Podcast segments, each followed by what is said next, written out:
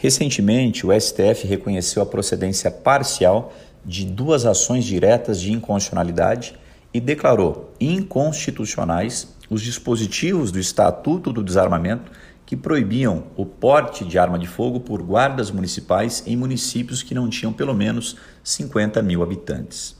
Esse é um marco histórico para as guardas municipais brasileiras, que são sim indispensáveis à nossa segurança pública e que foram inseridas no Sistema Único de Segurança Pública em 2018.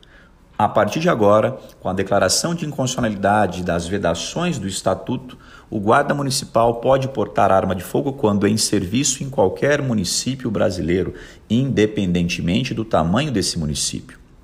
Segundo o ministro Alexandre de Moraes, que foi o relator do caso, a distinção feita pelo Estatuto do Desarmamento em 2003, que considerava apenas o tamanho do município, não era uma distinção constitucional, não era razoável.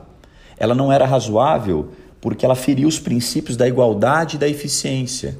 Ela não considerava, por exemplo, número de ocorrências policiais, número de mortes violentas, ela não considerava nenhuma estatística oficial, ela considerava tão somente o número de habitantes. Então ela não era técnica, não era razoável e, ferindo os princípios da igualdade e da eficiência, merecia ser derrubada, como foi pela Suprema Corte.